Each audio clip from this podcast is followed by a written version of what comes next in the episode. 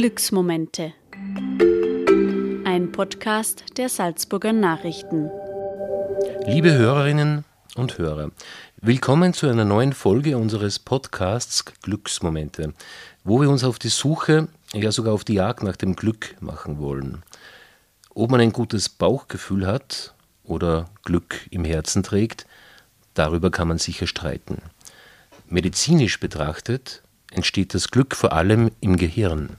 Deshalb haben wir uns angeschaut, was da in unseren Ganglien so passiert und auch, wie wir darauf Einfluss nehmen können. Ja, lieber Resch, was passiert eigentlich im Hirn, wenn wir glücklich sind? Ja, lieber Gneiger, äh, es scheint wohl so zu sein, dass man da ein bisschen unterscheiden muss zwischen Glück, also akuter Euphorie sozusagen und Zufriedenheit, weil die Zufriedenheit, das ist etwas, äh, was eher erlernt ist, was äh, wir im Laufe unseres Lebens uns aneignen, in den ersten Lebensjahren, wahrscheinlich zwischen fünf und zehn Jahren. Da gibt es Forschungen dazu. Ähm, allerdings gibt es auch eine genetische Komponente, also manches können wir auch gar nicht so gut beeinflussen. Da geht es ein bisschen um dieses Fachwort von der Neuroplastizität. Das bedeutet, dass sich die Nervenzellen sozusagen ihre Wege einebnen im Gehirn und, und diese Wege dann immer weiter ausgebaut werden. Und da ist dann schon ein bisschen angelegt, ob man ein Optimist und ein Pessimist ist oder irgendwas dazwischen, die meisten natürlich irgendwas so dazwischen. Aber darüber legen sich quasi so die chemischen Botenstoffe, die unser Hirn die ganze Zeit über eigentlich ausschüttet. Und die sind dann auch dafür verantwortlich, natürlich, wenn wir so ein eben dieses akute Glücksgefühl wirklich haben. Da geht es um Serotonin, Dopamin, Oxytocin, auch Adrenalin. Und diese Dinge werden in unterschiedlichen Hirnregionen wieder produziert und ausgeschüttet. Da gibt es den Hypothalamus und die Hypophyse und andere äh, mit lateinischen Namen versehene Hirnareale. Und der Zusammenhang zwischen dem ersten Teil und dem zweiten Teil ist der, dass eben Optimisten schon ein bisschen mehr von diesen Glückshormonen meistens im Hirn haben, sagen die Forscher, und die, die Pessimisten sind oder so ein bisschen traurig durchs Leben gehen, haben halt auch von diesen Hormonen ein bisschen weniger. Ja, da haben wir jetzt sehr viele neue Fremdwörter gelernt, lieber Resch wie wir es gewohnt sind von dir. Aber wenn ich das zusammenfassen darf, kann man es dann also sagen, ist Glück also nicht mehr als die Wirkung einer ganz banalen Droge im Hirn. Naja, ich meine, wenn, wenn wir mal so romantische oder literarische Vorstellungen ein bisschen beiseite lassen, dann muss man schon sagen, dass unser ganzer Körper und Geist ja über Botenstoffe und Signalsysteme gesteuert wird. Da können ja auch die Nerven dazu, denen es ja den Großteil im Gehirn gibt. Und wenn wir da einfach bei diesem sozusagen körperlichen Aspekt bleiben, dann kann man das schon ein bisschen so aufdröseln, wie es scheint. Da gibt es das Serotonin, das eher die Aufgabe hat, eine gewisse Gelassenheit und innere Ruhe und Zufriedenheit hervorzurufen. Demgegenüber steht dann das Dopamin, das ist so ein Belohnungshormon, das wird auch im Belohnungszentrum des Gehirns ausgeschüttet.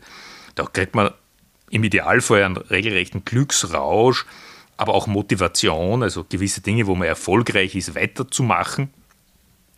Das ist ja ganz interessant, weil die tatsächliche Droge Kokain genau beim Dopamin ansetzt, nämlich indem es verhindert, dass das Dopamin abgebaut oder wieder resorbiert wird.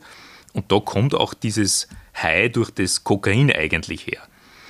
Oder die dritte Substanz, die ich erwähnt habe, dieses Oxytocin, das bringt die Forschung mit so ein bisschen Gefühlen wie Liebe und Zuneigung in Zusammenhang soziale Bindung und asexuelle Anziehung. Das ist ein sehr gutes Stichwort, sexuelle Anziehung, lieberisch. Und was mir aber auch direkt dazu zur wichtigsten Frage führt, die wahrscheinlich die Hörerinnen und Hörer jetzt längst erwartet haben, kann man Glück im Hirn selbst erzeugen? Also einfach Dopamintabletten schlucken oder Serotonin spritzen? Gibt es sowas? Ich äh, meine, dass das leider nicht so einfach ist, weil es ein Phänomen gibt in unserem Körper, das ist die sogenannte Blut-Hirn-Schranke. Das ist eine, eine Art Schutzwall des Gehirns, das verhindert, dass chemische Substanzen, die der Körper irgendwie aufnimmt, ins Gehirn kommen und dort natürlich schlimmstenfalls ein Chaos anrichten oder Schaden anrichten. Und wenn man jetzt zum Beispiel eine Dopamin-Tablette nehmen würde oder irgendein, eine Weise das zu sich nehmen würde, das würde zwar ins Blut kommen, aber dann höchstwahrscheinlich nicht ins Hirn oder so gut wie nichts davon ins Hirn. Was aber schon möglich ist, das zeigen auch Studien, dass man gewisse Vorstufen dieser Präparate zu sich nimmt. Und diese Vorstufen helfen dann dem Hirn selber sozusagen die, das gewünschte Hormon zu produzieren. Und da gibt es dann alle möglichen Dinge. Da wird Serotonin mit Kohlehydraten in Verbindung gebracht, das Dopamin mit Proteinen. Da wird es dann auch relativ schnell ein bisschen kompliziert. Aber was man, glaube ich, schon so ein bisschen zusammenfassen kann, sich gesund zu ernähren das macht auch glücklicher.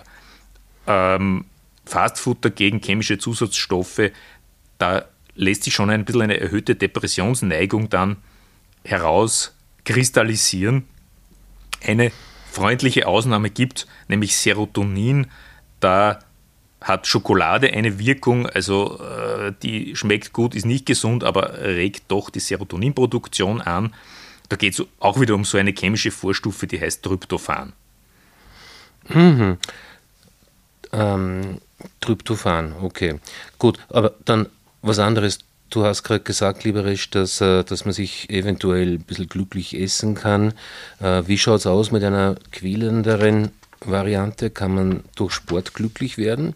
Also wenn man so in die Gesichter von Leistungssportlern oft schaut, da weiß man oft nicht, sind die knapp am Orgasmus oder äh, kurz vorm Sterben. Auf jeden Fall scheint da etwas passiert zu sein.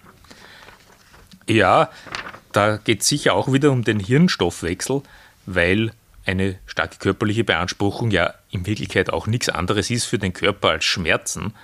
Und der Körper reagiert, wenn wir zum Beispiel so einen Marathon laufen oder irgendwas anderes machen, was uns wirklich körperlich sehr stark fordert, indem er die sogenannten Endorphine ausschüttet, die werden so populärwissenschaftlich auch gern als Glückshormon bezeichnet, sind eigentlich eher Schmerzmittel, wirken wie Morphine, können im Übrigen auch süchtig machen und die erzeugen auch so ein rauschartiges High. Also sportliches Training äh, kann einen tatsächlich ruhiger, gelassener, zufriedener machen, generell Bewegung. Und dann kann man auch noch sagen, dass schöne Erlebnisse, die man hat im Leben, auch Glückshormon Ausschüttungen bewirken. Das heißt, solche Erlebnisse, schöne Erlebnisse sollte man natürlich suchen, so, so trivial das ist, wenn man gerne glücklich sein möchte. Was aber einen auch glücklich macht, sagen die Forscher, ist, wenn man eine gute Leistung erbringt, etwas schafft, eine Herausforderung meistert, dann kommt wieder das Belohnungszentrum ins Spiel. Und die Glückszentren im Hirn werden da aktiviert, wenn man etwas gekonnt macht, wenn man in diesen Flow hineinkommt, und selber merkt, ich kann das gut, äh, das gelingt mir jetzt, das wirkt. Und dann kommen die positiven sozialen Beziehungen ins Spiel, Liebe natürlich, sei es nun zu einem Partner oder zu den eigenen Kindern, das scheint uns doch glücklich zu machen, aber auch anderen zu helfen. Also unsere Glückszentren im Gehirn werden aktiviert, wenn wir anderen helfen. Also, wenn man es zusammenfasst, eigene Leistung, gelungene Beziehungen. Sehr wichtig ist Dankbarkeit, auch die Dankbarkeit anderer Menschen, aber auch Dankbarkeit, die man selber empfindet. Da kann man die Glückszentren im Gehirn stimulieren und wahrscheinlich ein relativ lang anhaltendes Glücksgefühl äh, erzeugen. Viel länger anhaltend behaupten viele Wissenschaftler, als wenn man ein Geldgeschenk bekommt. Das ist dann relativ schnell wieder vorbei mit dem mit dem Glücksgefühl. Und wahrscheinlich ist das auch nachhaltiger, als wenn man sozusagen die von dir angesprochene äh, Dopamintablette schluckt. Kann ich mir eigentlich auch nur vorstellen, dass ich irgendwas Tolles mache, anstatt es wirklich zu tun. Also fällt das Hirn auf sowas rein, äh, weil das wäre ja oft billiger und geht viel schneller als in der Realität. Ja, es gibt Experimente, die darauf hindeuten, dass man sich tatsächlich auch, indem man sich was Schönes einbildet, vorstellt, sozusagen auf eine Gedankenreise begibt, wo einem irgendetwas Glückliches, etwas Schönes widerfährt, dass für unser Hirn das so ungefähr wirkt, als wenn wir das wirklich erleben würden. Also man könnte sagen, dass die ganz alten Gehirne, Areale, also das Stammhirn, da wo unser Reptilienhirn sitzt, dass sich das ein bisschen überlisten lässt von den jüngeren Teilen des Gehirns, wo dann die Vorstellungskraft platziert ist. Also da tut der klügere Teil von unserem Hirn den sozusagen etwas instinktgetriebeneren Teil des Gehirns austricksen und wir können wirklich, indem wir uns schöne Dinge vorstellen, uns selbst in ein ähnliches Glücksgefühl hineinbringen, als wenn wir es wirklich erlebt haben. Dann, lieber Resch, sage ich herzlichen Dank. Wir sind jetzt sicher um nichts glücklicher geworden nach deinen Erläuterungen, aber sehr viel gescheiter. Ja, danke, lieber Gneiger, das freut mich. Ähm, ich bin schon ein bisschen glücklicher geworden. Ich fühle mich jetzt fast ein bisschen euphorisch und möchte deshalb auch noch einen kleinen Hinweis in eigener Sache machen, denn wir haben auch das Buch Glücksmomente zusammengestellt für unsere Hörerinnen und Hörer, Leserinnen und Leser mit vielen spannenden Beiträgen zum Thema. Und das gibt es ab jetzt, ab Mai, dann auch im SN-Shop oder einfach bei uns anrufen oder auf shop.sn.at bestellen. Auf Wiederhören. Das war ein Podcast der Salzburger Nachrichten. Redaktion Christian Resch, Thomas Hödelmoser und Peter Gneiger. Wenn Sie mehr wissen wollen, finden Sie uns im Internet www.sn.at.